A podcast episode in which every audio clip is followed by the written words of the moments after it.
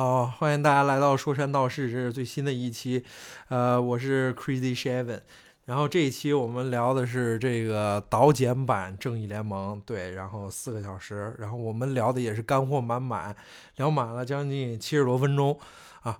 绝极具诚意，在其中我和那个硬币呢，我们两个人是说了非常多，吹的非常多，我们是很 happy。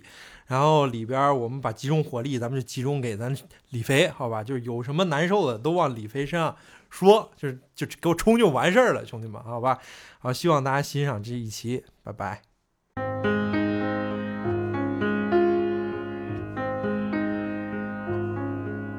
I've heard there was a secret chord David played, and it pleased the Lord, but you don't really care for music, do you? Well, it goes like this the fourth, the fifth, the minor fall, the major lift, the baffled king composing.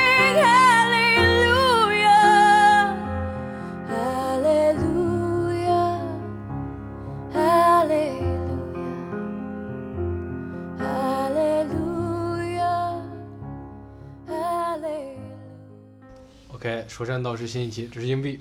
大家好，我是李飞。Seven。OK，Seven，不是你们应该问我为什么补全我的名字呀？你的 Steven，啊，哦，对，你然后你说我那名字太傻逼了我不，你干嘛呀你？啊，我就从从今往后我叫 Steven 好吗？Steven，OK。然后呢，咱们这一期聊这个就是，咱们之前专门在这个出之没有前，节目效果，咱们在之前出出这期之前，就这个、啊这个作品出之前，咱们就聊过这个，窥探过一下，啊，就是这个《正义联盟》导剪版，扎克施耐德剪辑版。对，从那期听来、哎咱还能追一下那个什么猎鹰冬兵的热度，正好还没看呢，我还没看呢。啊，那那那咱先不着急嘛，咱这期咱这期是专注于 DC 嘛，慢慢来。专注于今天那个，正义联盟导剪版。哎，咱们先说一下立场吧。先别先别，我我有一个流程嘛，咱们 OK OK OK，你这烦嘞，没呃，事没事没事，咱是闲聊节目，闲聊闲聊咱又不是，没必要非就是按部就班那种。他就没有嘞。你是不是又想招骂？哎，对对，这一期我们李飞有一个转变。上集我们聊剧，他因为这个对于剧情信息量缺失，被我们一个忠实听众冲了，冲了，猛冲一波，先给这位忠实听众道个歉，确实是我的问题。干得好。干得好，终于给他上一课。他要不然这次是认认真真的看完了，咱们这位听众名字从头到尾叫做看完了。HD 七五九七五七九七五九八零九 U，感谢你。一套连招直接给我冲连懵了。其实人家说的有道理，是，是有道理。咱们打上这个作品的名字，咱们吸引的听众就是对这个作品非常热爱的人，然后你却没有仔细的研究这部作品就发表意见，对别人的观感来说，咱们对不住对部对于这部作品是不尊重的。对，但是我其实那一期，但其实这我安利一下啊，就是你们直接听四十四十四十五分钟以后，就那期我四十五分钟是给了一个比较好的这么一个李肥那个我的思路也还是不错尤米尔尤米尔必死论也是蛮屌的，对啊，啊就就是咱们上一期嘛，进击巨人那期嘛。上一期，哎，大家如果实在听不下去，从四十五分钟开始听啊，对对，咱就给上期也做广告。啊，做广告。然后这一期就很重要了。这期首先第一点值得表扬就是李肥把导剪版完完整整看了一遍，啊，四个小时，没没看一遍，看了两遍吧。看 了一遍，看了一遍，看了一遍。OK，啊反正导剪版的这个意义，导剪运动的意义，导剪版的前因后果，咱们在上，咱们在很早的一期对，就聊这个幻视与旺达还有正义联盟那一集头，嗯，就已经说过了，咱们就不赘述了。对 OK OK，总之就是一次这个，胜利。总之就是一次这个影迷战胜资本，影迷跟艺术家战胜资本的典型吗。其实也其实也没有，人家资本还是胜利的。不是啊，那你看嘛，咱们再多续几句嘛。嗯嗯你比如这个这个作品上上映前啊，出第一次预告的时候，华纳把预告卸了；对，第二次终局预告的时候，非要把自己什么哥斯拉大战那个金刚的哦放到一块儿，对对对，然后再成，然后再再到即将上映前，HBO Max 点播《猫和老鼠》时候就能看，就能对呜呜跳出来这个正对扎导版一个小时泄露一个小时。我呼吁不要看金刚、哎，哥斯拉 你别介，你别搞这些。啊。再比如说，在这个扎导版十八号上上映的前一天，直接全片就泄露了，啊所以你很难不去想，猫和老鼠泄泄露的嘛？它闹了泄露一个小时，对，然后在在导剪版上映前一天，上线 Max HBO Max 前一天，嗯全片都泄露，你很难不去想华纳之中这种内斗有多严重，他们不愿意承认这次失败，是的，他们不愿意让这个作品面世。直接就就，哎，就没没得说，就没法说。对你吃相难真难看它，不是吃相难看，它就是非常恶心，你知道吗？恶心，但是这部作品它胜利了。确实。咱们来说一下，咱从李飞开始吧，咱啊从李飞开始说一下李飞这个，哎，就是最简单的嘛，他是属于这个他的路 DC 人他的 DCU 不了解，对，啊，不是特别了解不是了解，看过这个，反正也都看过，前面也就两部嘛，也都看过，对，差不多。就是不太了解这个其这个这个这个漫画历史，就电影来看了。啊你先告诉我，你对于这部电影的观影体验是怎么样？四个小时说实话很很长了，是我我我我我是完整把它看完的，嗯，我觉得其实呃还是不错的，嗯对吧？就是因为我觉得能让我这连续看下来四个小时，那肯定不差。就是它的观赏度上，呃，反正从我来看，它的这个叙述形式就是一个线性叙事。对，嗯，不过吧，平铺直叙，就是线性叙事嘛。我你先不冲他，有人想就是想冲我，就是有人冲你。就是按部就班的来，一个一个一个一个步踩，然后踩也没啥毛病，节奏也还是可以，然后所以在这种节奏下，我才能把四个小时看完。嗯但是呃，但是有没有觉得嗯过于，比如说，就是觉得哎有点无意义的时长，就由于不想看，哎太有了，有就是直接先让李飞说嘛，哎，我倒觉得没有什么太多无意义的时长，就就是你看完四个小时不觉得它很冗长，呃，没有觉得它特别冗长。如果你你你要硬要说有的话，我觉得都是其实都是有点目的的，对吧？嗯就是你要非把那些搞笑桥段放到去，你觉得这是无意义的，嗯那我觉得那各有各的观点。我这我倒我觉得那可能可能是一些多元的一些元素吧，我倒是有个问题想问李飞，嗯，他应该对扎克施耐德不是很了解吗？不是很了解。那你觉得电影中那种大升格、那种子弹时间，你喜不喜欢？呃，升格还就是可以，就慢动作，慢动作，嗯还可以，你觉得就是我觉得还不还不错，就是尤其是那个有一个画面，就是那几个超级英雄站一块儿嘛，就是刚他们刚打完嘛，我记得有一个哦像海报一样，就是那种哦有那种八九十年代对对对，嗯那种从下往呃，然后带着阳光，我我还挺吃那套的啊啊，我还可以。啊行，OK，那被冲的时间就要来了，十分你打几分？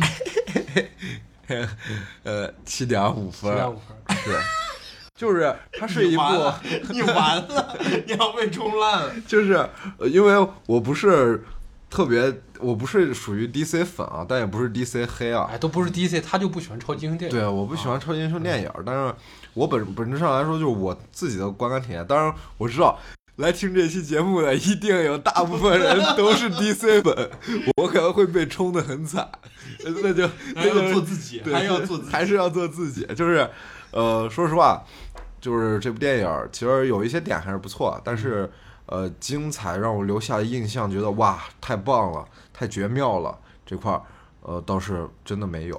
哎，真的没有真的没有被冲烂了。你又要被冲烂了。那既然你要被冲，咱把它冲的彻底。咱冲彻底再问你一个问题，你看了那么多漫威，你觉得跟漫威的电影来讲，它的区别上，你觉得哎，你先我先给他另一个冲啊。那你这个和那个尾灯版，和那人家那个院线看版，没看院线版？我没看尾灯版，又要被冲了，又要被冲了。为？啥？为你啥没看全嘛？哎，无所谓，也无无所谓我又不是去对比它，那你就跟漫威对比了。漫威对比啊，我我个人感觉，其实说实话，我我我觉得漫威有一些有一些电影的，对还能好还一点。觉得更好。因为首先我不是特别喜欢线性术式，虽然它的线性术士冲烂，冲烂，冲烂绝对给它冲烂。线性术呃那个呃术式，它虽然已经讲得很清楚啊，我个人爱好嘛，我也喜欢那个视角多漫威也是线线性啊叙事，平铺直叙，嗯不要说线性叙啊事，线性叙事有有有倒叙也叫线性叙事。不是然后其次啊，我我有一个感知啊，就是很明显，漫威电影还是制作上好像比它要大一些。这个你倒没说错，这个这一部导剪版确实投资上，我我个人就是能明显感觉出来，它它的这个特效部分呀，包括画面感，哎这个当然这些只是不重要的，对吧？我怎么不重要？这重要你说的不对，他这个正因为复联的投资主要还是在演员上投资比较贵，哎不，人家的特效，我感觉特，效确实是差了你。知道这个这部主要是后期后期就期的那些7000万嘛对对对，也就给了七千万，主要是音效跟这个跟这个特效呢确实是确实是不是那么的完尽善尽美，毕竟它不是一个院线片嘛。嗯对对，其实这个更多的像是一个福利，啊对，粉丝一个福利。我就觉得特效很完美。嗯，其实跟漫威差不了，呃不是差太多。在我心目中，因为我对超你别怕你别超超级电英雄电影都是差不多那。那我再来再来一个说问题，你看那个这里头也有海王的大量现行趋势，他之前说他喜欢看海王，啊，是海王对吧？啊那你看海王中整个那种明亮的那种镜头，啊，那个亚特兰蒂斯你更喜欢，还是扎导中的这个亚特兰蒂斯你更喜欢？嗯，其实我没有，说实话，我我没有注意到这个东西。被冲烂了。被你冲烂，你你个小时说你到底看没看？我看了，但是你说这个明暗差，我我没有特别关注。整个两个色调呀，不是你就没发现一个事儿吗？那个正义联盟里边那个衣服还是那种古古古装的那种，海王里头那个衣服都科技都都科技感了，嗯都是都是倒点水就能当子弹打。而且而且你看那个魅拉那个那个那个外形，那那时候魅拉是那种暗色，原来是褐色头发，哦，你看那头直接是大红发，大红发绿色那个紧身衣，对对对对对对，没发现？啊，没有发现，哎行了，你就冲烂爱冲吧冲，烂你就冲爱冲吧。这这很关键嘛。不是就是你你你就没仔细不是看别问他，你再问他，你就是看你就是把他推向那种 我致是死之地。我感觉我已经已经是死了。死 掉那咱们刚刚这些问题再抛给 Steven，啊！我肯我肯定温子仁啊，我站更喜欢温子仁啊。啊，对啊，因为因为因为人人家明显就是温子仁想法更多一点儿，就是亚特兰蒂斯的设定是不是沉沉没到那个水底下嘛？但是人家那科技没断呀，人家一直还是在这个对，进步的过程当中啊，而且而且你会发现这个里头很多设定也不一，跟温子仁版不一样。就是不一样，就是那个魅拉的设定好像就不太一样。魅拉也不一样，魅拉比如说他就见了，就见过亚瑟了，对。而且那个五叉戟啊是他的师傅拿的，啊，对对对，就看起来是，而且而且但是有一点却又一样，就是你看那个那个那个什么，就是在那个温子仁的海王中，那个魅拉说嗯。是亚瑟杀了荒原狼，记着没？他说是亚瑟杀了荒原狼，但是呢，在这个在这个尾灯版里头，他是有这个吗他有这个，他说是亚瑟杀了荒原狼，反正类似提过这么一嘴啊。但在尾灯版里头是把荒原狼不是拿那个那个就就是他那个小兵给咬碎了嘛？哦，但实际上你看你看扎他在那哦，实际上根本就对根本就不上。对不上，你还在那说我 要被冲，不是你看不认真剪版头是是是是是亚瑟一，是啊荒原狼在那儿在前面看的时候，然后亚瑟啊一个毛给他插起来了，啊，就类似于是亚瑟给他致命一击的感觉。哦，但其实也是也是那个谁给的致命一击吗？不是。Wonder Woman 不是，我是觉得那个亚特兰蒂斯就是这个海王里边，呃不是那个那个正义联盟这个海王里边有点那个啥了，有点边缘了。我是觉得有点边缘，因为他的那个亚特兰蒂斯那个设定，那个美学设定和那个亚马逊有点像，你不知道？嗯为就是都是那种古古古装的那种感觉，没有发展对发发展现代科技的。对，没有哎那不一样的感觉嘛就是第一个问题嘛，嗯嗯嗯。嗯，观感体验跟打分嘛。我我给他的观感体验，我是觉得，首先他这个四个小时肯定是就是把他能给的全给了，对对吧？他就是相当于纯那种大福利，就是他肯定如果说这个版本要上映上映到那个电影院，肯定估计呃剪一剪或者是稍微那个啥一点，估计三个小时。差不多。差不多，因为那有那多出来一个小时，确实是，所以我的观感如果上映的话，那个最后那一段末日那段肯定是没有。的，啊对。不会有那么多。啊对对对，那反正就是大大剧透，那就是。对，相当嗯。就是就是就是大剧透吧。然后主要是主要是我觉得观感体验是不能用一个院线电影的眼光去看，但是我作为一个粉丝看，确实挺爽的，因为东西确实给的很多。那十分呢？十分给七点五，又被冲了。不是我这个我我这次不会被冲，我这次要占更多的，我就觉得扎导里的蝙蝠侠不不行咱们下一个问题会讨论吗？啊，咱直接我我我先说一个我的嘛，我说完我之后咱直接啊，你听我说，我为什么七点五？我先把这个讲了嘛。我就是觉得扎导版的这个里边有一些东西，我觉得做的不够好。对对对，行，那肯定了嘛。啊，对我现在就说我的话，我觉得十分的话，我给八分。啊，其实其实哎对哎，也可我那个也可以八分儿，八分儿，我那个八分儿吧，你八分，你我七点五 你八点五，我我是八点五分儿。对，然后我对这个电影来讲，我觉得这个电影，因为一开始看的时候，我可能都没有办法保持。其实说实话，我有一个心路历程很奇怪啊，啊就去年五月份他刚说要上线的时候，啊很激动，嗯，就一直是一个高涨状态。但是打开那个片子那一刻，我其实内心咯噔一下，就我特别害怕他给我一个不好的体验。就我跟你讲，然后就是咱们一会儿慢慢说嘛，不满之后慢慢说嘛，就是这样一个感觉。但是看完之后，我觉得是心满意足的。首先，我觉得你有那种拆礼物的感觉，对，有拆礼物的感觉。而且我觉得很重要一点就是，他用四个小时完成了拉踩一下吧，也不是拉踩，就是对比一下吧。嗯，就是首先华纳给扎导一个不可能完成任务，而且他完成的很出色。哦，就是几个人物分配的角色，他没有像漫威那样那么多的 solo 电影，对，扎导就可能华纳就说你就用这个一部电影上，你把这些都讲清楚，哦，而且还要故事可看性，还有商业价值，还有你独特的，而且扎导还保留自己独特的特色，而且还塞进去他那些小幽默。哦 OK，所以来讲，我觉得这部电影八点五分，不为过。嗯，啊，我是不是比那个比复联四要好？在我这儿肯定是比复联四要好，哎，在我这儿也是，肯定是要比复联三四加一块儿，我觉得比复联三四都要好。啊这里头漫威粉丝冲我就冲吧，因为我真的觉得真的好。就是我主要我就是 DC 粉儿，对啊，我们就是 DC 粉儿，你这啊个首先屁股就是歪的，我屁股就坐歪了，啊对，就是我们也没有不好的意思。漫复联三四我也看了好几遍，我也觉得很不错，在超英历史上。其实我也看好几遍啊，贼大贼大脸，但是就是说，这个正义联盟确实是更优秀一点，在我的视角来看。嗯，然后咱们再多延展一点，就是说是下一个问题，就是说是这部电影之中，我们在观影之中觉得有哪些不满之处，以及它的高光亮点，哦咱们每个人简述，从李飞开始吧，因为他先被冲嘛。不满咱俩之处往回圆啊对对，不满之处嘛。你想，你其实我没有不满之处，那你为啥就是那你为啥给他七点五分？因为估计每个人评价体系不一样吧。我就是觉得他没有出彩的特别出彩的点，就是他呃都考，那你直接就这道问题你没有回答，因为没有出彩点，也没有不满之处 呃有出彩点啊，有我也可以，喜欢的桥段他就觉得很平庸，啊。就是就是还行，就是你要是非说一个词，就是还行，就能哦包含了我所有的意思。就是及格线几以上一几分儿，七十五嘛，啊这七十五是啥？75七十五是个中嘛，中等，啊，中中中等，对吧？按优良中差，对吧？中哦中嘛，对，就是嗯，考七十五一般都是中下。哦，对，不满意的点就是我觉得，就是其实呃，，Steven 刚刚说了，就是我觉得对于蝙蝠侠这个人物啊，哎呦，严重缺失了。哎，你还懂蝙蝠侠？我我不我我我我我不懂蝙蝠侠，但是就是作为路人，感觉到啊，我能感觉到蝙蝠侠这个角色已经严严重缺失缺缺失了。说实话，就是我能看到那个神奇女侠的高光亮点，啊也能看到这个超人的超人的最高主要就能看到超人的，然后包括刚刚但钢我反我觉得最主要这头最高光的是闪电侠，在我这儿。对啊，闪电侠肯定也有每个啊人的亮点不一样嘛，对，就不一定是唯一没有亮点我觉得这部正义联盟的主角嗯是钢骨跟闪电侠。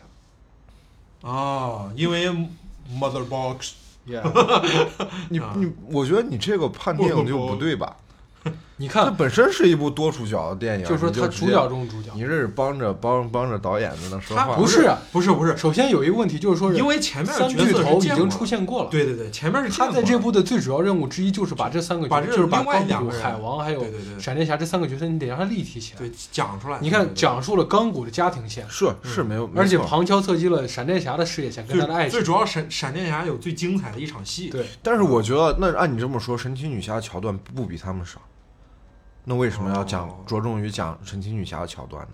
神奇女侠桥段其实我能感知到特别多。也，也挺多的。神奇女侠，因为神奇女侠没有当时她拍出没有单独电影啊，他在她在那个 BUS 中也只是惊鸿一瞥，哦，也是也是，就是，啊，但是她肯定设定过，对。肯定说这个只是对神奇女侠舍去了一些设定的解释，啊，但你得在这部电影的立体的解释一下，这个人到底什么样儿。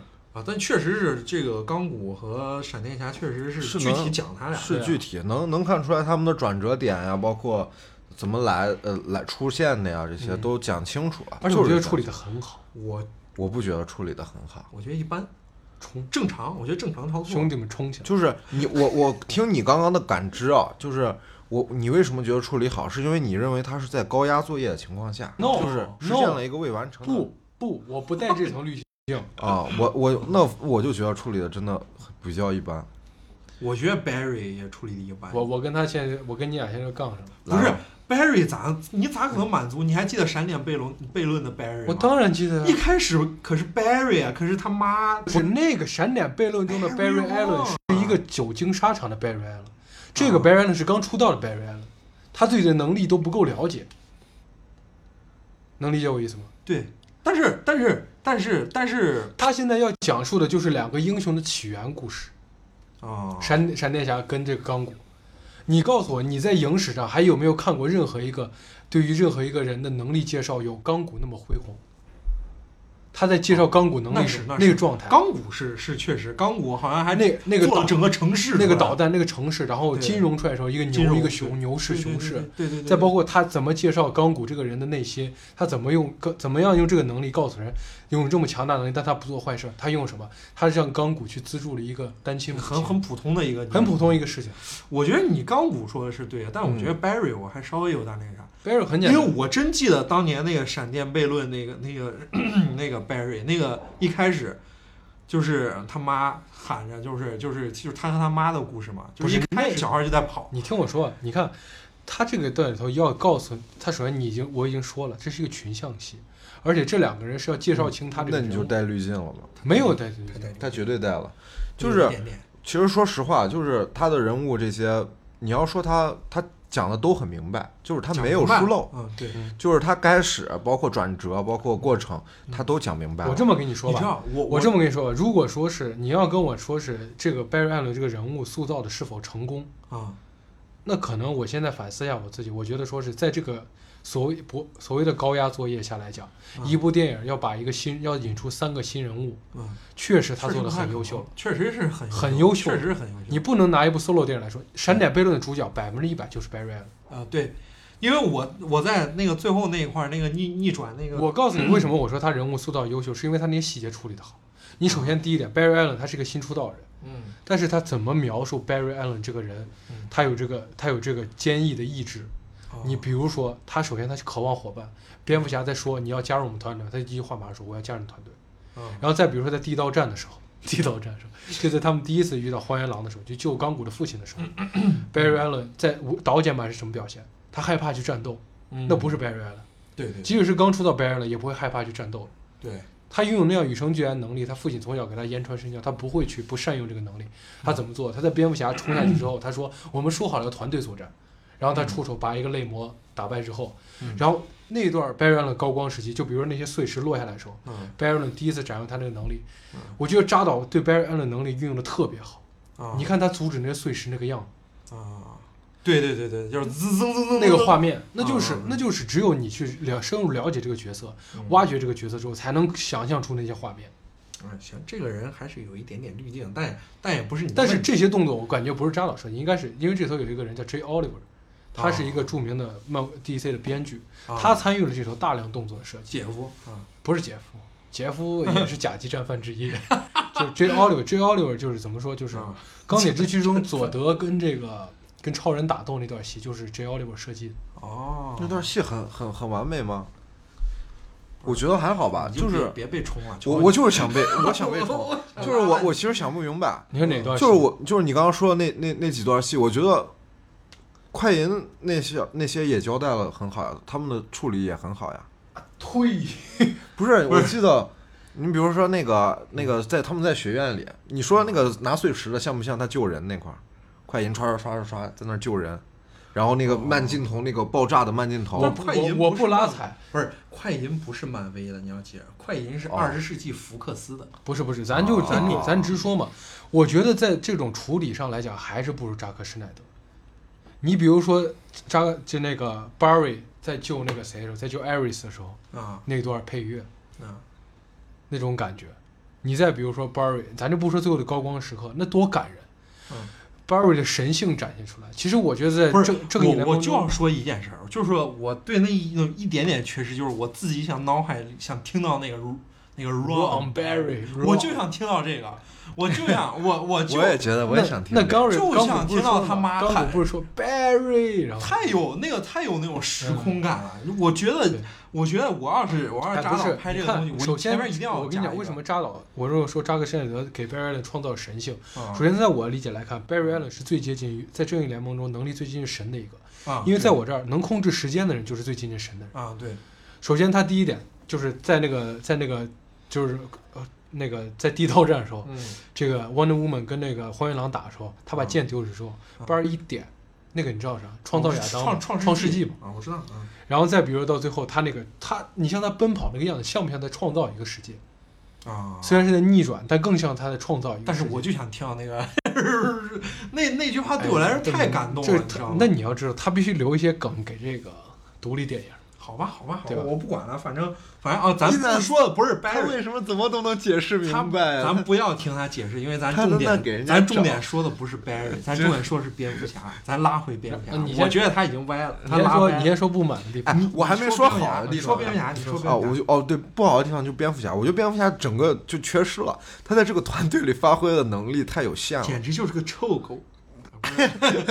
不是，确实确实没有一点光，对就是真的没有从这个人物身上，这个人物太像一个普通人了，对对他就是一个普通人啊。他太不不，蝙蝠侠绝对不是。我觉得这部这部作品中蝙蝠侠表现完 DC 粉们跟我一起站起来，你蝙蝠侠别你别搁这那啥，你首先第一点，蝙蝠侠是召正义联盟的召集人，他不是召集人。他咋不是召集人？你你有没有看《超人正义联盟》第一季？哎呀，你别拿这个，咱这个是两部不同作品。不是，你知道蝙别说美漫的每一个超级英雄追追根溯源。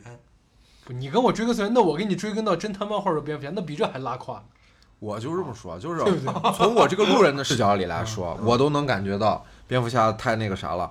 为什么？因为从我对蝙蝠侠的认知，我一个也不是很熟悉的，嗯那我至少知道他是一个很聪明的人，对，他没有展现出来他愚蠢吗？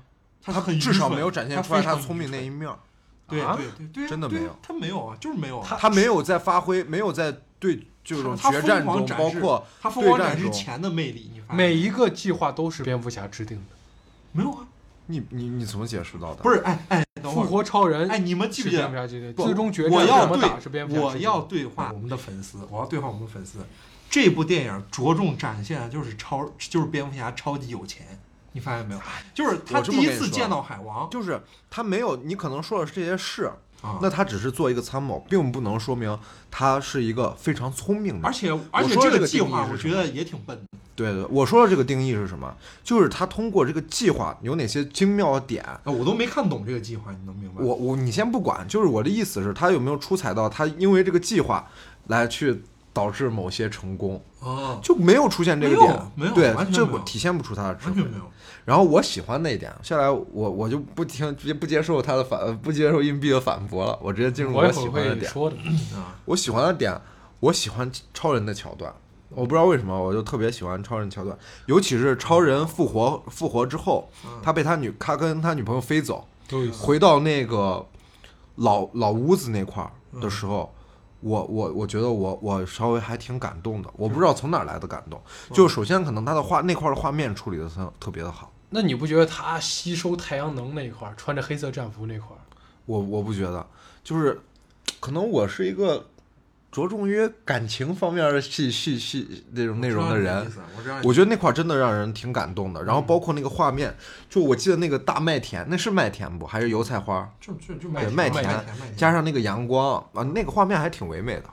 然后我特别喜欢的一个画面就是超人在那玩儿玩蝴蝶，我不知道你们有那个感觉？生命的感知吗。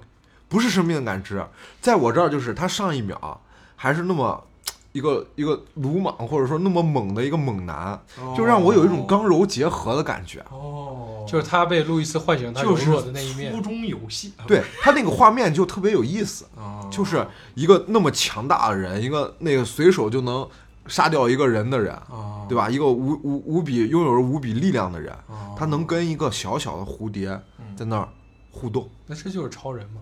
这就是超人，真的这块儿这块儿这个镜头他超人确实我特别确实。做的很好，对，我就觉得他唯一的可能说你要非说他亮点，我就喜欢他关于超人部分的亮。我觉得扎克施耐德超人确实是做的是最好的。对超人他的超人是超过我之前所有看到的超人，这是我必须那承认100%一百其实，其实，在很长一段时间内，DC 中的超级英雄角色中，超人是很难塑造的，因为他怎么塑造都是一个完美的人。对，他是最但扎克施耐德塑造的非常好，而且他敢用超人当这个核心，其实挺挺胆大的。挺胆大。因为你看每一个作品中的超人，其实都是那种勇武，而而且最主要是他最他可能最喜欢的也就是超人，百分之一百我能。感觉出来他绝对喜欢超人，他而且他最不喜欢的绝对是蝙蝠侠，他我也能感觉出来他不喜欢蝙蝠侠。他最不喜欢他瞧不起蝙蝠侠。我跟你说，他我跟你说，他就是未得蝙蝠侠精髓，你明白吗？我我跟我跟各位说一下，我心中的蝙蝠侠是什么？还记得那个坐在生命法庭上那个蝙蝠侠吗？一个冷面判官，你说那无限战争是吧？嗯，什么无限战争？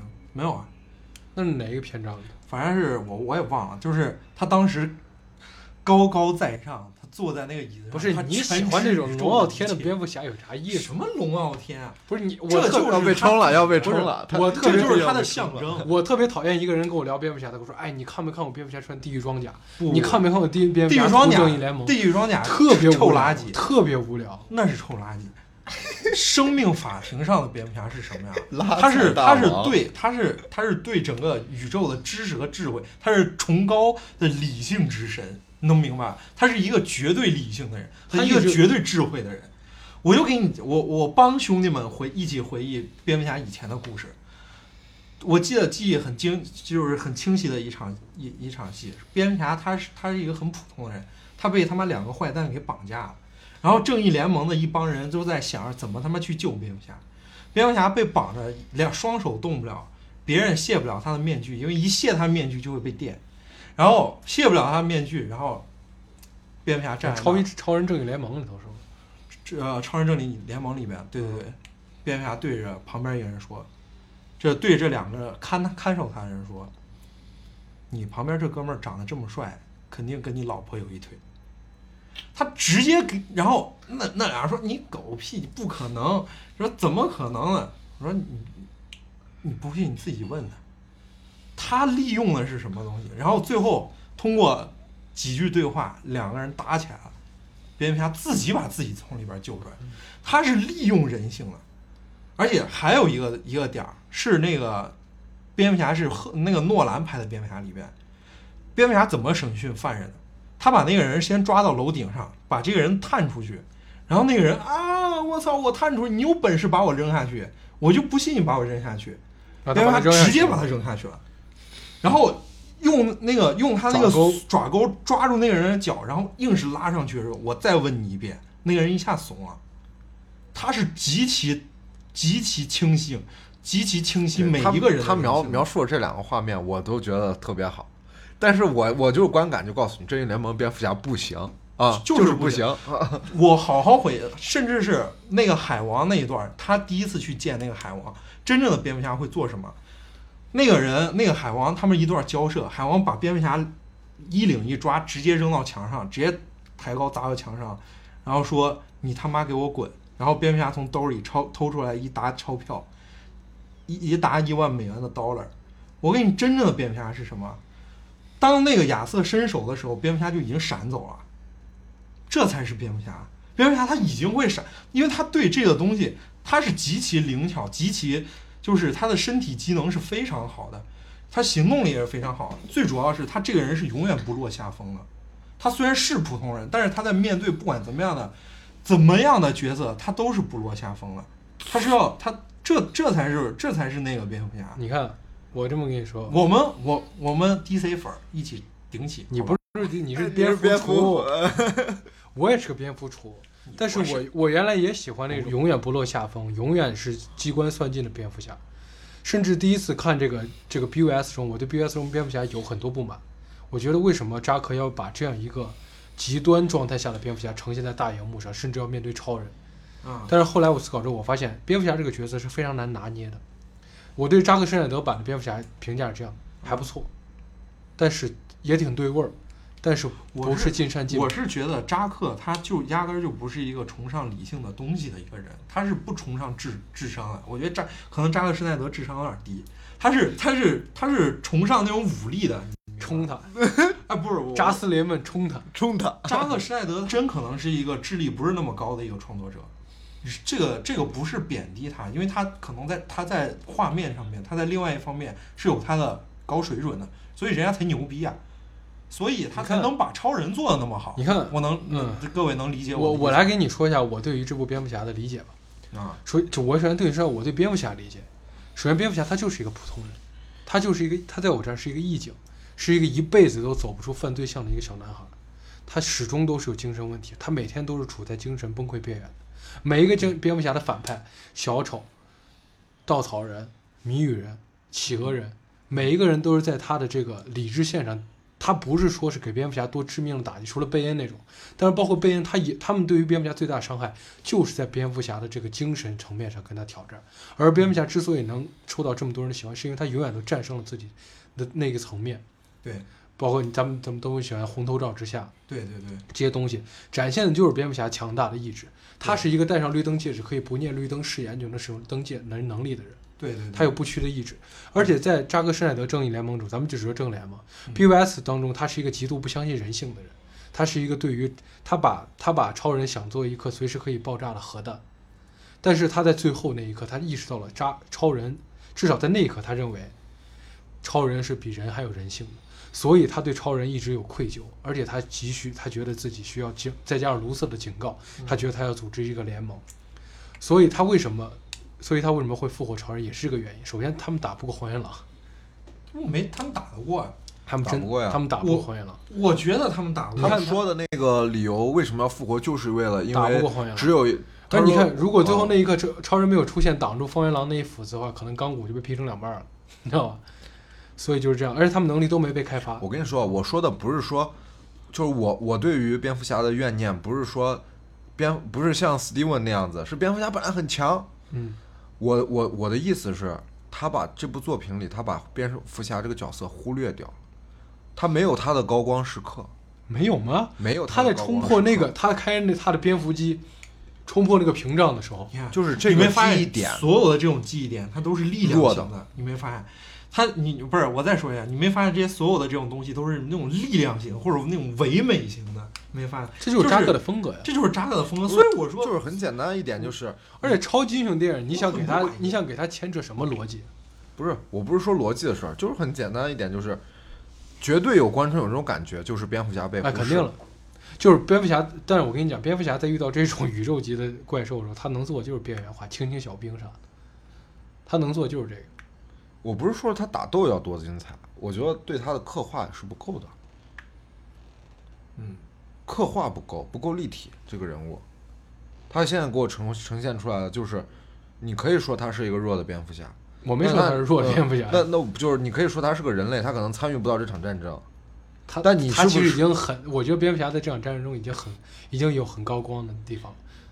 就是他的镜头，他的清这个人，泪魔的时候，你包括戴安娜看他都震惊，就是一个人他对对蝙蝠侠这个这个作品被对于蝙蝠侠的人人物塑造不精彩，就这么简单，啊，这点是我是不精彩我就我就不是那么的精彩。就是不精彩。嗯我就想说这个，对吧？他作为一个群像戏，他把蝙蝠侠给忽视掉了，但是蝙蝠侠居然是其实是在里头，我感觉其实他出现的还比较多，他还算是一个更一个稍微主角性其实我有这样一点的不。想。其实我有这样一个观点啊，嗯我觉得你没发现他后面在描述的时候，蝙蝠侠是这个反抗军的头领，嗯，他可能是打算扎克当时安排的时候，可能是把蝙蝠侠更多的戏份是安排在后面，你这老给人家找借口，他就你怎么有可能，有可能。是有可能这一部他有这这一部的，你发现有一个这个误差特别有意思，就是这一部的蝙蝠侠是完全相信超人的人性的，啊。但后来超人被反生命方式控制之后，他开始自我怀疑，那种那个打脸对蝙蝠侠的打脸，就那个就很有意思。哦，确实是在这里头，如果你让我排一个名的话，正联排名的话，蝙蝠侠肯定是在这里头最不出彩的一个。蝙蝠侠应该是 DC 整个宇宙里面最出彩的，他就应该是那样无的脑吹你不是我无脑，我是真出，你你估计有点假出，你有点 fake 出，我是真出。不是，咱咱说实话，就是这个，我当时就觉得，我就觉得当时复活超人没有必要，因为我记得很清楚，当时他们在地道战的时候，我觉得打的有来有回的呀，他没有那个必要说一定要复活他们说了一句话，呃，那个神奇女侠而且而且我特别痛苦另外一件事儿就是，蝙蝠侠对于这个拯救超人之后，他没有任何后备计划，对，这点是有问题。他完全没有后备计划，对，我觉得他都，不知道能不能我。觉我觉得那个导演，我觉得尾灯版上最好就是是蝙蝠侠最后把路易斯路易斯放出来，因为他就知道，就是路易斯可能是一个很关键的一个东西，或者是我觉得正常的蝙蝠侠，他应该起码有一个课时在在旁边，他起码有个课时灯在旁边，我也觉得，他起码在旁边照着两个灯，然后你嘚儿你你以出来，他那个课课时口香糖那种？对，居然蝙蝠侠哦，对你这么一说，你没看过那哎个吗？我跟你说，我我忘了你你这么一说，我感知确实是特别感触。就是他这么一说，就是蝙蝠侠在处理超人这件事情上，真的就是失去智力了，很无力对很无力，居然连一件事儿都做不好对对的感觉。对啊，他他一他一点那种后备计划，这根本就不可能是是蝙蝠侠。蝙蝠侠是永远在做后备，就是 Plan B、Plan C 的一个人，他就是那种理性到极致的人。OK，但是这个瑕不掩瑜，在我这儿，在我这儿真的这样。啊是还可以可以，我也我也认为他瑕不掩瑜。接下来咱们来讲我给他八分。嗯，那我是八点五嘛。接下来确实，我觉得他确实没有特别的好的去处理蝙蝠侠的东西。在我来看，我觉得蝙蝠侠去拯救超人的时候，他至少会带一样东西，是他他就能想到超人可能可能会变，就是说，就是在我印象中，蝙蝠侠至少是这样。他虽然不是一个普通人对，但是他在面对这种人的时候，就是蝙蝠侠是一个什么样的角色？嗯有一句话玩梗还挺有意思，就是说是遭遇战没赢过，他约架没输过。哦哦哦，对对对，遭遇战我谁都打不赢，对但是我只要想打你，我肯定能把你打败。我肯定能打，我会设计各种各样的东西打你。这就是蝙蝠侠。所以你哎，所以你看超人那块，你觉得他属于遭遇战还是？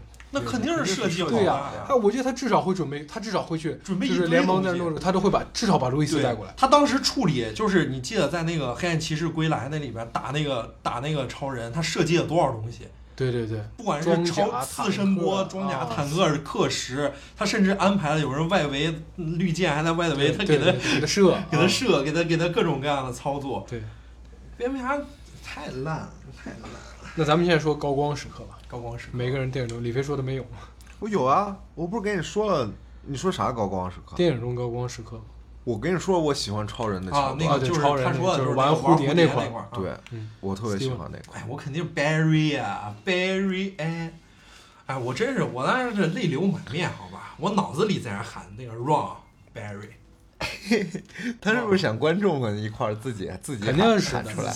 我内心就在就在喊，因为因为就太太太有感触，那种超越时间的那种那种呼喊，我觉得导剪版跟尾灯版最大最大的不同就是最终决战就是这个最终决战这最终决，哎，咱都不说了，尾灯，你这俄罗斯一家人你是咋想的？他 是咋想的？哎，真那是个这个 费城，你非那儿住一户对人，哎，那那会儿他们明明是 核核泄漏区，还然后他住还住住一户户人，哎呦，我真是无花他妈七八分钟演那户人在那躲啊啥的，哎，对对对，真他妈搞笑。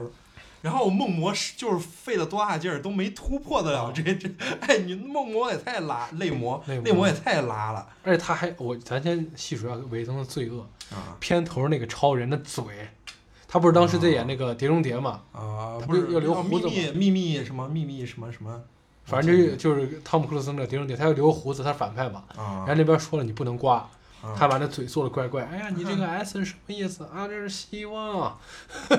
再比如他那些烂俗的梗，啊你看扎克那些幽默，就是说扎，比如比如说 I'm rich，或者说你有几颗卫星啊？我有六颗，其实他有七颗，啊就是被韦德 跟超人打碎一颗。对对对对，然后就比如说最后那个，我把银行买了。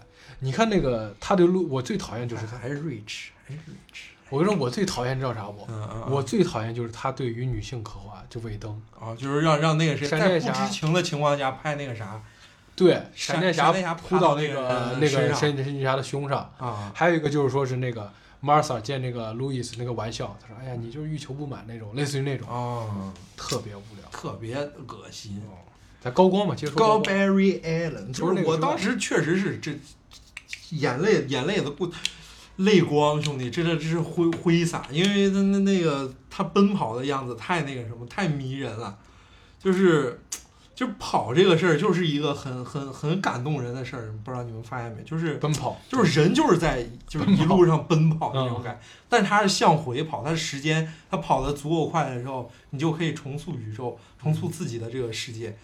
而且他传达了一个很好的，他传达一个很好的概念。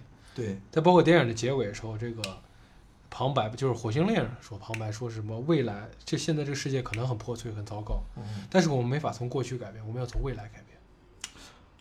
对对对，确实是这个。除了这个以外，还有没有别的高光时刻？别的高光，别的高光，我喜欢蝙蝠侠呀，我全篇都在看蝙蝠侠哦，有个高光就是那个，就是那个蝙蝠侠和那个谁搞搞小暧昧，就是那个哦谁，我就我就我就我觉得有。几个蝙蝠侠让我很满意，就是让啊他们，就比如他们在那个星城的那个 STA 那那个研究所，Star 研究所啊蝙蝠侠一下来说钢骨清，就是刚果 Cyber 把这嗯个这儿清了，人一清。啊，你有没有那种动画都正义，他指挥正义联盟有？有有有有一点有一点稍微一点点，清一点点。稍微一点点吧。然后再比如说他清泪魔的时候，嗯嗯，他开那个战车那还挺猛的我那贼猛的，他上去还一顿打斗，还一顿打斗贼猛。，还行但我跟你说，我对这个头最不满意，这个蝙蝠侠最不满意一点就是他确实有点笨重。他就是有点笨，这贼贼贼老咱了。咱的蝙蝠侠那是什么身手？那闪闪闪避点闪拉躲我操！满的那种。对对对，他他妈被避点加泪魔一弄，直接扔到这个轮盘上了。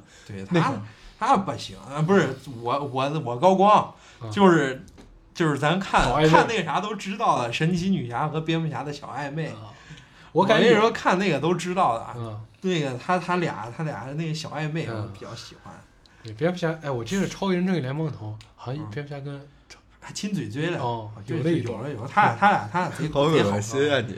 他俩贼好。亲嘴不懂的不懂的人都以为那个神奇女侠和超人是一哎呦，对神奇女侠跟超人在一块儿的时候就没过好事儿，就是就没过好 没事过好事儿，这俩。就正儿八经的，就是应该是蝙蝠侠。一般来说，黑暗的篇章里头都会安排他俩在一块儿。啊，对，哎，对对，还真是，他俩在一块儿真是没好事儿两个人要搞独裁。哦，俩是贼王八蛋。对，对，确实是。啊我的高光高光高光高光时刻的话，就是你说了 Barry Allen 那块儿，还有火星猎人。因为火星猎人出现太不容易了。还有那块儿有个彩蛋，不知道你看没看？就是他在博物馆救完那女孩儿的时候嗯，那个女孩儿有有人说那个女孩儿可能是那个神奇少女唐娜，哦，博物馆救女孩儿，哪一块儿？就最后哦他那女孩哦我想起来说我能成为什么人？哦，我他说想你能成为你想成为成为的那个人。那个可能是神奇女孩、神奇女、神奇少女唐娜，哦，就这块儿。那你还有？还有一个东西啊，我跟你说，咱我跟你说一个东西，咱们中国嗯，谁最恨这个尾灯？谁？郑恺。哎，四代原子侠蔡瑞安的戏份一刀不剩，全没了。郑恺在里头的戏份台词郑恺是早之前就拍了，早之前就拍，一六年就拍了，他去伦敦郑恺也太太难受了他一句话没说，他台词比超人都多，他啊对对对好多。对对对没一刀没演得剪没了。对，演的还挺投入的。本来如果说那个发展好啊，他现在说不定都有独立电影了。啊，对呀，哎难受死了，难受难受我跟。你说，绝对尾灯是中国最大的黑他。他觉得见了尾灯他妈牙痒痒，你知道吗？当时去他妈伦敦踌躇满志，我操！原子侠，对我走上国际，原子侠在什么二线英雄，对呀，哎，不算二线，漫威里边的就相当于钢蚁人铁侠，蚁人不是二线嘛？啊，对，漫威在漫威里头都甚至都是钢铁侠的角色。原子侠他戏份贼。多，他后来戏他其实我就我对原子侠记忆最深刻，就是当时那个小原子侠藏到那个戴安娜 你是喜欢你就是尾灯的粉丝，你是喜欢如果尾灯拍原子侠，肯定有这段。肯定有这一段。然后就是，哎，这个真是太有，就我觉得这个贼好，贼有意思。嗯而且郑恺还挺能忍的，就到导剪上线之后，他才发了个微博哎，他是真忍。Snyder。他我觉得他想发是 Fuck you Whedon。然后高光就到这儿了，然后咱们接下来哎等一下，我想说到一个点，啊，您说，我发现啊，嗯，就是硬币说到的高光时刻，其实都是内容方面，他就是他挖掘到彩蛋部分，哦，彩蛋，他根本就没有说到电影真正的那种。那我要跟你细说话，处理很多，我特别但是很我正常，很我正常我我特别喜欢扎克那种大升格处理。哦。哦，就是那个一开始遇那个那个谁点破那个对，那个玻璃门那块儿镜头也太多了。你比如说蝙蝠侠在那个啊，但我特别不理解那个塑料布是干嘛的，哪个塑料布？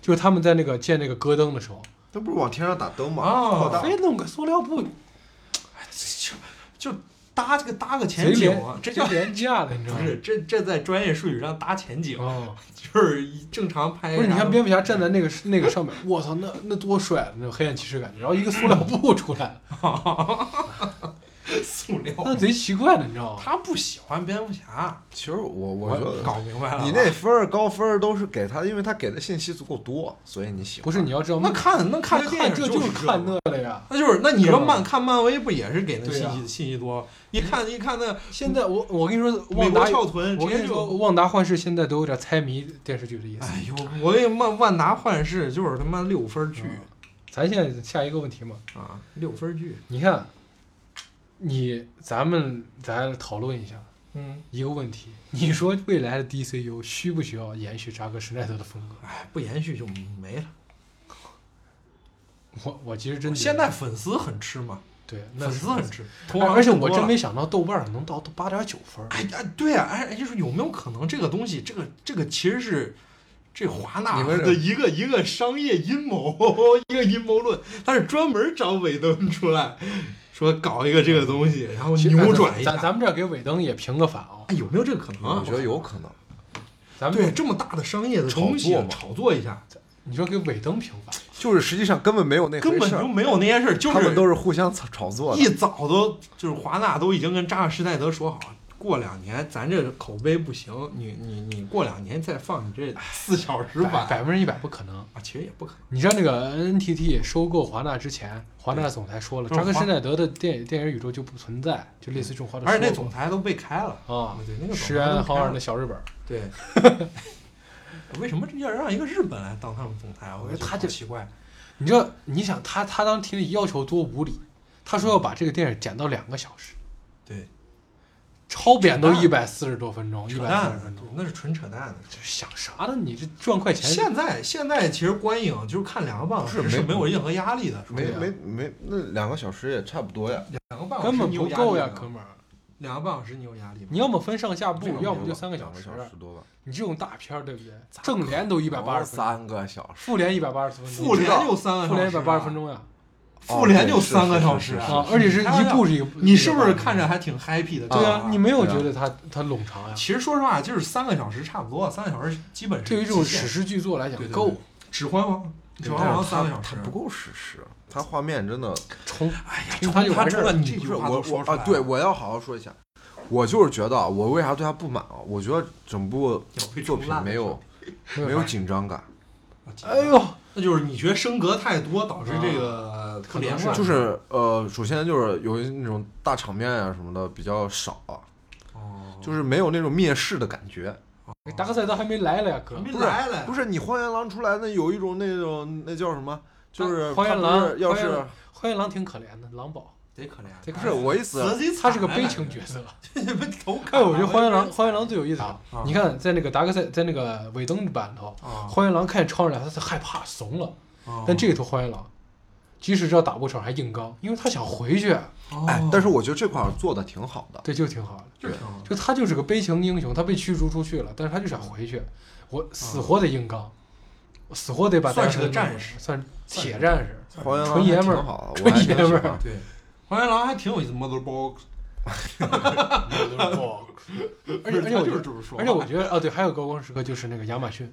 哦亚马逊，哦那块儿真那块儿那个哦那段戏非常那块儿那个就是亚马逊战士女王跟那跟那些女战士传递母盒，哎但，那场那场戏不是就原导演版不是也有吗？那就那就是导那就扎克啊，不是拍的呀，原原对对，我觉得哦哦，那我重点说一下，那场戏真的设计的非常，太棒了。那场戏就是空间感设计的非常好，对，就是而且那种就是那块儿你看那块儿那个紧张感，就那块儿有啊敲那个门儿有有有。但我说的是那种，就是这种世界级事件的这种紧张感，我感受不到。尤其是哦我觉得很很很有，那那个远古大战的时候呢？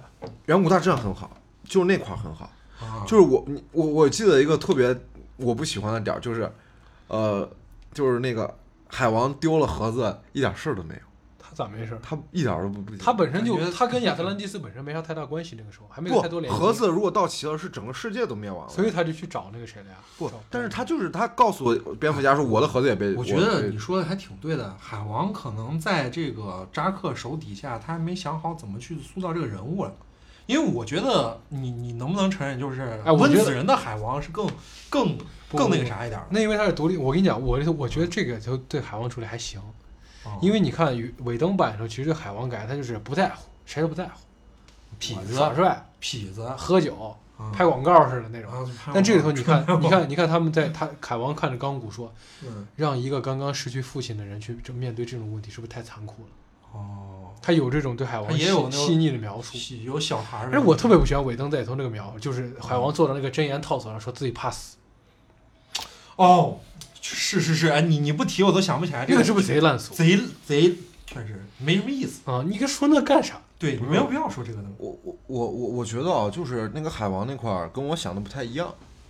为什么啊？就是他其实用了很多篇章去告诉我们，海王是一个非常有善意的人。嗯就是他可能不会说，就是你像他在他海上挺去救人，啊，对啊就是去他有善意救人，然后对他是一个善意很多的人，就是他可能不会不是哎你爱表达的人啊。哦，但是当他知当他告诉蝙蝠侠，哦哦，盒子已经被他拿走了，他一点反应没有。但是在我对于他之前的人物塑造的感觉下，就是在盒子被拿走那一瞬间，他他就得去找，哦，他就得他哪怕不告诉这些人，我要我要去帮助你们找到他，他但是他一个人也要去。不不不，你听我努力你看他一开始那个梅拉去找他的时候说你应该负起这个责任，他说我不愿意，对，跟我没关系这个跟他的人物是合然后到后来荒原狼去的时候，他还第一时间出现了，对，这是合理的，就是他然后他然后他盒子丢了之后，他要做的第一件事是啥？他不应该是去找，他要做的是守护住那个唯一没被弄走的盒子。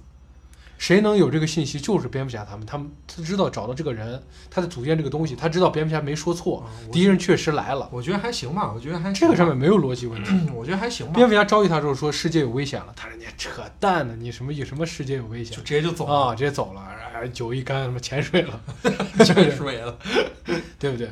所以就是说这段处理我觉得就是好。他不知道，他不知道那个盒子最后一个盒子被拿走没，他不知道自己是不是最后一个盒子。你这都是上帝视角。不是，不是就是因为他不知道，他才要赶紧去找那帮人啊。不他真的知道你这个信息你这个个太太太小不是了你想啊，你想，在他知道就是他们不是汇合起来，然后问他们盒子的事儿吗？嗯先问的是海王，海王说我要被抢走了，啊然后钢骨才把盒子提过来，对吧？嗯那在这一刻的时候，海王一点紧张感没有。他他知道钢骨的盒子没有被抢走吗？万一三个盒子都走了呢？他能淡定的说出那句明白你的意思，就是你觉得中间有点松懈，是吧？你是不是觉得情情节上稍微有点松懈？就是有我觉得也有紧张感可能，，就是有。紧张感。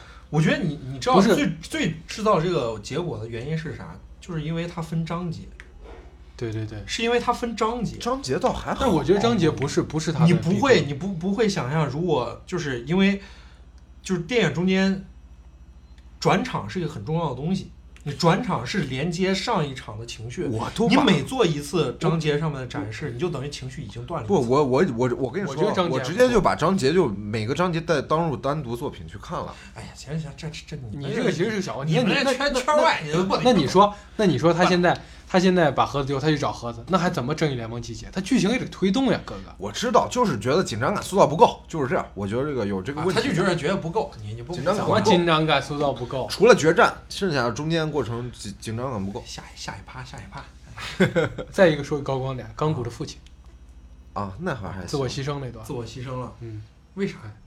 我第一次看我没看懂，因为他被他被被他必须要他必须要把那个母盒加热他那个标记。他赶紧哦如果但是他已经出出不去了，来不及了。荒原狼已经来了，哦，所以他就说决定自己牺牲。然后钢骨一看之后就知道他父亲的寓意。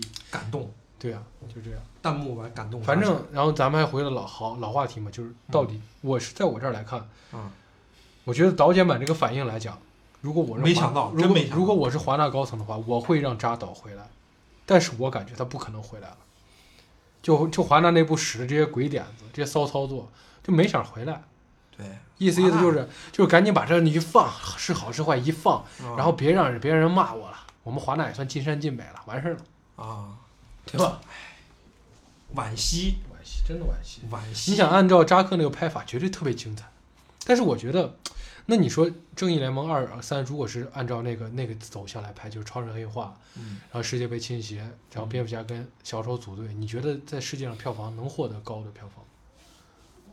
呃，商业商业角度来讲，不知道，我觉得我觉得我觉得应该不知道，应该列应该这是很难说，真的哎，很难说。我我记得我我不是我，我跟你说句实话啊，嗯扎克施耐德是有点儿，他有点小众，他本身就是很小众，他的这种他风格就很就是我这么跟你说，他的集大成之作应该就是《守望者》，百分之一百，就是《守望者》，就是他是带有一点小众的感觉，他很像一个咱们国内的一个导演，叫郑宝瑞，哦，他很像很像这样一个导演，然后。呃也别骂我啊，对就是知道的也别骂我，不是因为我因为他确实是一个我我觉得我觉得这么讲，扎克施耐德来讲，他做他在他的影史履历来看，他不是一个成功的商业片导演，对他没有迈入十亿票房俱乐部。对你你呃那个狗咬狗你看过吗？看过呀，就是郑宝瑞的作品，对我看过呀。同时他还导演了《西游记》三打白骨精，哦，难看死了。你能明白？嗯，就是突然让这些人指导一个商业片，他虽然在那种题材，在他在他熟悉的那种带有一定艺术性表达的那种题材里边，嗯做的非常好，做的非常牛逼，但是我觉得他有点儿，但但是但是你这么说，我感觉扎克对于正联这部商业大片，他已经就至少他交出他尽力了，已经很已经很我棒了。我觉得尽力了。是不错了，哎，在咱们再说一方面，但是你知道嗯，你知道现在就是所有的真正能拿到极高票房的电影的那些那些电影，都是带有一定娱乐性，没有那么严肃。对对对，能明白？就没有那么严肃。对，就是你看《复联四》《复联》呃《复联三》《复联四》，票房现在是顶尖嘛，最顶尖的。对，他是很诙谐的，它哎拯救世界哎那都是顺那阿凡。达也也挺也相对严肃呀。阿凡达不一样，阿凡达哦，对，是跨跨卡梅技术隆是不一样。跨技术，对。咱们不要讨论卡梅隆，他是世界之王。咱咱咱先，他就是蹭了一个二 D 转三 D，啊，对对对他呃，阿凡达挺挺屌，阿凡达绝对是世纪型的作品。世纪世纪就是就是咱们能看他的纪录片就知道啊。阿嗯你比如说，凡达有多屌如果说扎克施耐德能拍出一个身临其境的正义联盟，他也能票房。不是，你都看人家人家他妈阿凡达拍片子头顶上他妈顶几千个镜头，对，你开玩笑了。是我那那阿凡达不一样的，就咱不要讨论阿凡达嗯，咱要说这个其他的，比如说咱的李焕英，哎呀，对吧？别别别别扯咱这，别 别扯这，咱先好好讨论这。就是我的意思，就是说这些真正最后高票房都是都是娱乐大众，就是娱乐性要强于这种严肃性，它是有点严肃，你没发粉丝现他做向粉丝向，对他粉丝向而且而且你说你说能给他打到九分、八点九分这样分数的人，其实大部分第一时间观影的都是他的粉丝。对如果他是一部交给大众去审判的院线片的话，他真不一定。他真不一定。哦你就比如说海王，海王这呃詹呃温子仁他拍的海王，中间就有很很幽默的地方，哎，说实说实话，掌握的就是情绪。海王这个角色，嗯，其实这现在怎么造都无所谓。我觉得扎克跟温子 仁救活了海王。啊。咱们看漫画、看动画的时候，海王边缘人。对啊，边缘人。傻，那个造型太傻了，对对一头金发，对对对，然后一个那小盔甲跟小王子一样，那对对能力对对。跟鱼与鱼共。舞，那不贼对对，他但是海王他们拍的时候，人家做的好的地方在哪儿？娱乐。就是娱乐性的东西视觉冲击嘛。视觉冲击加上情呃情绪到帅位，哥美女，呃，然后情节情节也多多元多元就海鲜嘛，海鲜这就是海，这就是拼海鲜拼盘儿对于咱至少高手，我你看说，在咱们中国能票房，体现出他的厨艺，在在啊对对对在在咱们中国票房也很高，为啥？咱那看了美国版龙宫嘛，啊，对呀、对呀、就是就是东海东东东海就是取那个定海神针嘛，对。对他他主要是人家这里边什么东西的设置的都都很那个啥，但是恰到好处。但是作为一个粉丝来讲，我更愿而且意看到恐惧元恐怖元素、喜剧元素全都给。那人家温子仁是拍啥的？真高手，真的是啊高手，能感觉出来。但是我跟你讲温子仁元素的处理，比起温子仁，我更希望啊多多几个扎克施耐德这样的导演去拍超级英雄片，啊，我是特别希望的，因为我觉得你觉得超级英雄片可以稍微小众一点儿，是啊，为什么非要把它搞成一个非是大片全娱乐的东对西？你就偏要把它搞成《指环王》，对啊没有这个意思那你说《哈利波特》后面几部不也是被人说是这不行，这不是哈利波特了？啊。原因就是因为它受众越来越多，它越要贴近东西，很多忠实粉丝就会去对，说不满意，而且是各种删减而且对啊，删减太多了呀，对？本没有吧？哈利波特一直都不删错呀删，减我感觉贼多，。哈利波特删减最好哈利波特后几部后哈利哈利波特后几部其实对粉丝就书迷来讲，嗯，哀怨挺多的。对，因为删量大量的戏了，那那这小精些灵戏这些不都这种改编出来的电影不都面临这种问题？那你说到底是那你说是为了指环王指环王》为什么没有恶评？就是因为《指环王》近乎完美的把这些东西都放上去了，粉丝向的东西。嗯，甚至《指环王》你看到最后，如果你前面几部不看的话，你是没法看第最后一部的那个终极大战。指指环王的导演是谁啊？彼得杰克逊啊，厉害不？觉得呢？人你觉那就得是废那扎克没到那个地步嘛？没到？扎克绝对有这个能力。我觉得你刚刚说的那个电影就是《指环王》处理的好，恰到好处的，对吧？我我承认。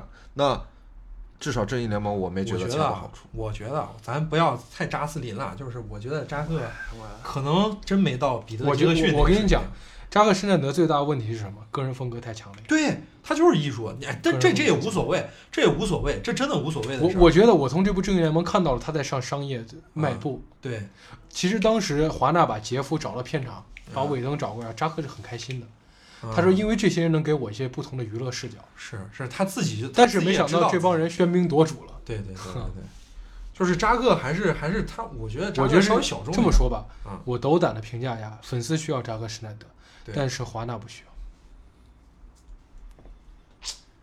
确实是确实是，但是呢，你说华纳在经过小丑这件事之后，他会不会有一个反思？嗯这小丑问我我也没有用，只把扎克施耐德的作品直接打上 DC Black 的标签。一个以前二线导演，对呀、拍的不错呀。对呀、那你说扎克在拍，这个就是我说的幸运，哎，扎克在 扎扎扎哎，其实说实话，扎克在拍这个正联的时候，在接手这个 DC 之前，他也不是超一线导演，是诺兰看中了他。嗯，诺，其实我跟你说，华纳百分之一百想让诺兰指导，哎，百分之一百分之一百。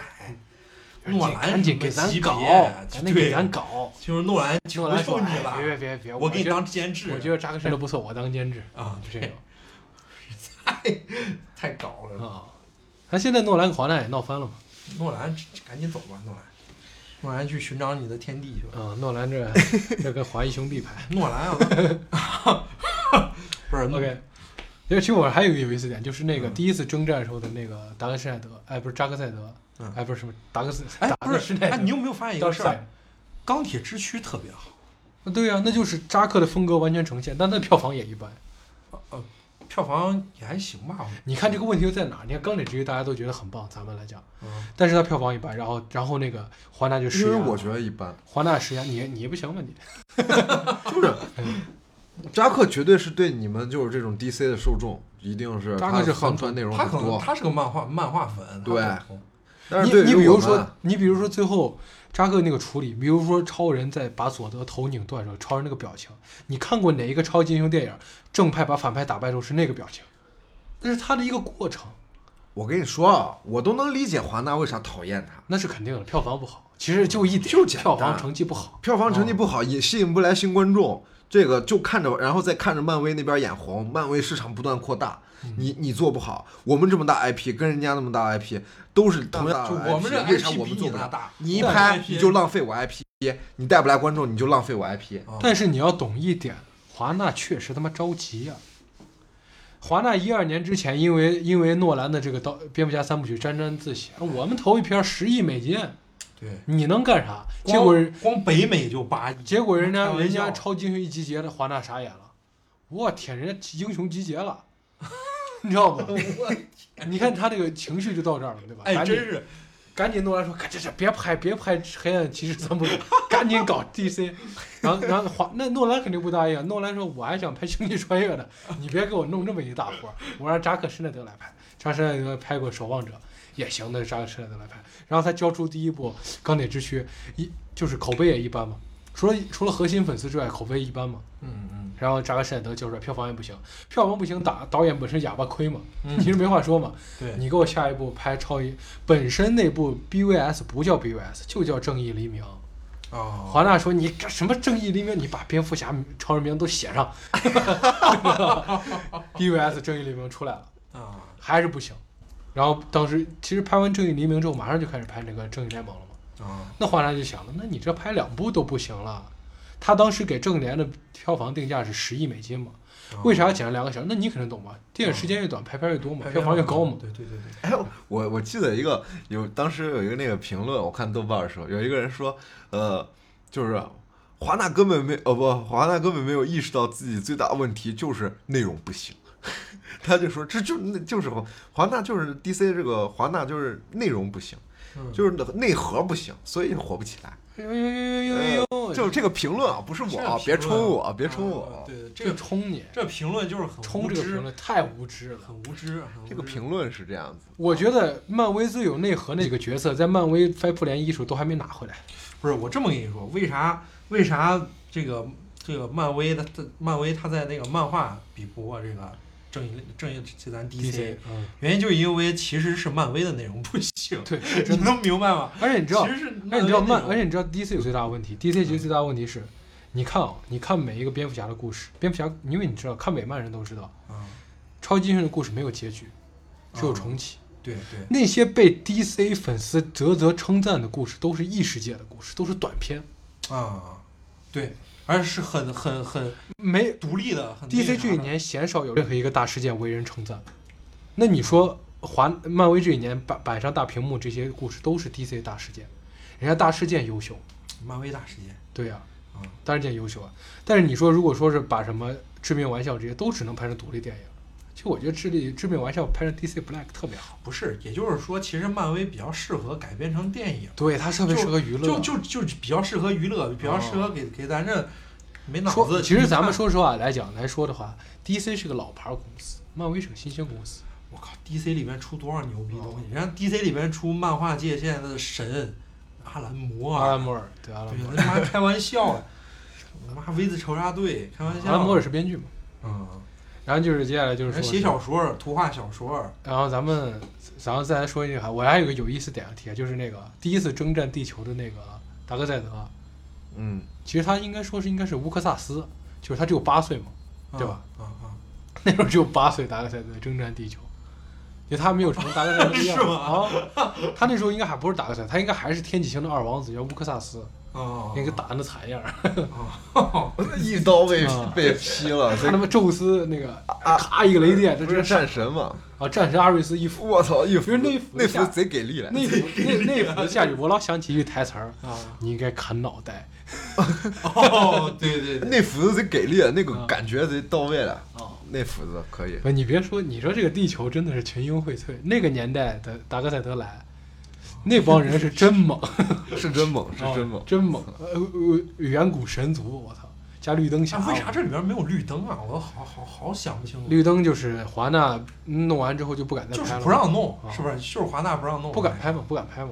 扎克应该也是说要。哎，你没看前一阵那个，谁，就是那个，就是演绿灯那个，就是后来演死侍那哥们儿，嗯就是上线那些，他雷他拿雷瑞安雷瑞安嘛，他拿那个就是那个就是那个就是他就是黑寡妇的实验者的前夫嘛，他拿一杯酒在那喝，然后然后手上戴一个绿灯灯戒，是贼会玩梗他他他贼搞哎啊射杀去看读剧本的自己啊。咱咱现在再说最后一个，其实我看完导剪版之后，我现在产生了一个迷思啊，嗯，我觉得超英电影的黄金年代结束，为啥？为啥？我我反而觉得原创电影的时代结束。我就是超英漫改电影的黄金年代结束，我觉得我不我觉得原创电影的时代结束了。是吗？对啊，他妈《信条拍》拍成那种水平了，竟然七点七分，我我都我都想自杀，是不是。那是豆瓣评分啊。你那你有那你觉那那你觉得说是未来超英电影还能一直持续输出？我真不肯定可以、啊，我真不觉得。我觉得可以啊以因为市场还是我觉得还能再输出个十年二十年。的市场，因为你想啊，就是很简单一个，它是在扩大的趋势，而不是在收缩的趋势。反正导剪版也算声势浩大，也算是为 DC 赚一波流量。不管是漫威还是 DC，都是在赚流量的。对它其实是就就是好起来的只有过程这个，主要是咱中国经济一直越来越好。其实说实话就是这，就是中经济越来越好，就娱乐性的这些东西就越来越好。哎，得，反正就是扎斯林们，咱们就是扎斯联们 DC 粉们，咱们的好日子也到头了，以后也没得看了，到头了，明年就看、真不一定。现在不是还又开启那个运动了吗？哪个运动。就是还还给还我们什么扎克施耐德宇宙，难 DC 宇宙难说实话难不。可能，你从资本的角度上考虑就不太现实嘛。不太现实。就是我希望扎克达到目标，扎克达不到嘛。去扎去扎克化已经多少年了，对不对？就对对对全力抹去扎克的当然我，我我我想说的是，就是虽然我可能这个立场，我说这话不一定合适，但是我我还是想说啊，啊就是即使扎克就是真的走了，对吧？也但是？但是对，就是但是大家也不要对 DC 就失去信心了，对吧？大家依然是热爱 DC 的，就那就看华纳能否找到一个真更更高明的导演来把这个事儿情办好，对吧？我们依然要充满期待。温子仁的正脸应该也挺有意思的。其实我觉得温子仁适合去拍蝙蝠侠，他拍那么多他恐怖片儿，他就应该去拍蝙蝠侠。我跟你说，这个 DC 啊，你就拍明白蝙蝠侠，这就完事儿了。对 DC 你就把，蝙蝠侠拍明白，你就把美漫一哥拍明白，你就赚钱就完事儿。对，你就对，你就美漫的一哥拍明白，就就就赢。你那 BVS 为啥不好？不是也是觉得蝙蝠侠不行吗被？怠慢了。就是觉得蝙蝠侠不行吗？那就就拍蝙蝠侠就完事儿了。而且我觉得蝙蝠侠可以拍，就拍他在哥谭市那些故事。哎，我感觉哥谭市都衍生出来美剧都贼多了。温子仁牛逼啊！温温子仁牛逼啊！就是温子仁绝对拍蝙蝠侠拍拍拍蝙蝠侠拍明白了啊，整个都拍明白了。DC 宇宙里面白。对你这给他们一个推荐，你直接就拍《阿甘之城》啊，《阿甘骑士嗯。而且而且而且你想，你把阿甘骑士拍完之后，你现在不是新出那个游戏，》啊，就是讲的是夜翼，然后讲的是哦，就最新的蝙蝠女是吧的故事，最最新的还没出呢嘛。还没出是吧？啊，对呀、你就你这都可以延续嘛。延续嘛，对啊，而且里边的故事都多有意思，一大堆这种人与人斗的故事，多有意思。那那他妈比神与神斗有意思太多，神与神斗就是谁拳头大。对，我也人斗的觉得，就是你你想，我我很大家很喜欢的一些角色，都好像都是都是从呃蝙蝠侠的那部作品里衍生出来的哈。你比如说那个哥特式那些，哎，那叫哥哥哥和他一哥谭哥谭式那个什么企鹅人啊那些，那都是蝙蝠侠的主要哎得。劲儿的很，对呀、就得劲儿的，就拍那些反派算了啊，对呀、你意思就是 DC Black 嘛，小丑、企鹅人，对，一结果蝙蝠侠就是直接都都汇到一通，就蝙蝠侠同时对而且我有个想法，就是说是这些把蝙蝠侠塑造成一个反派。那不是我那剧本吗？哦，对对对，你你有一个类似的想法，那我不能多说了啊，不能多说就直接把，我就直接开始说，直接把蝙蝠侠弄成反派，咱就直接直接以第三人称去拍。看过那个《突袭阿卡姆》没？里头啊就是自杀小队被蝙蝠侠七袭那段，就照那个味道来。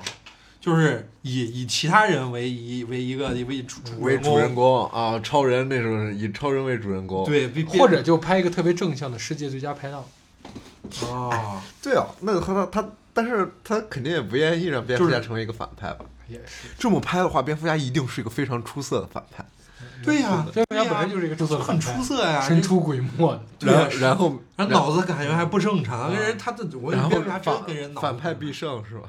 对但但反派，但但是你看扎克就是把超人塑造成一个反派，嗯没有吧？就未来嘛，他他想的是，哦，哎，总之扎克的宇宙我估计就结束了。虽然我很希望能延续，但我感觉铁就结束了。主要我感觉可能夹克拍的也也可能也没什么意思，说实话。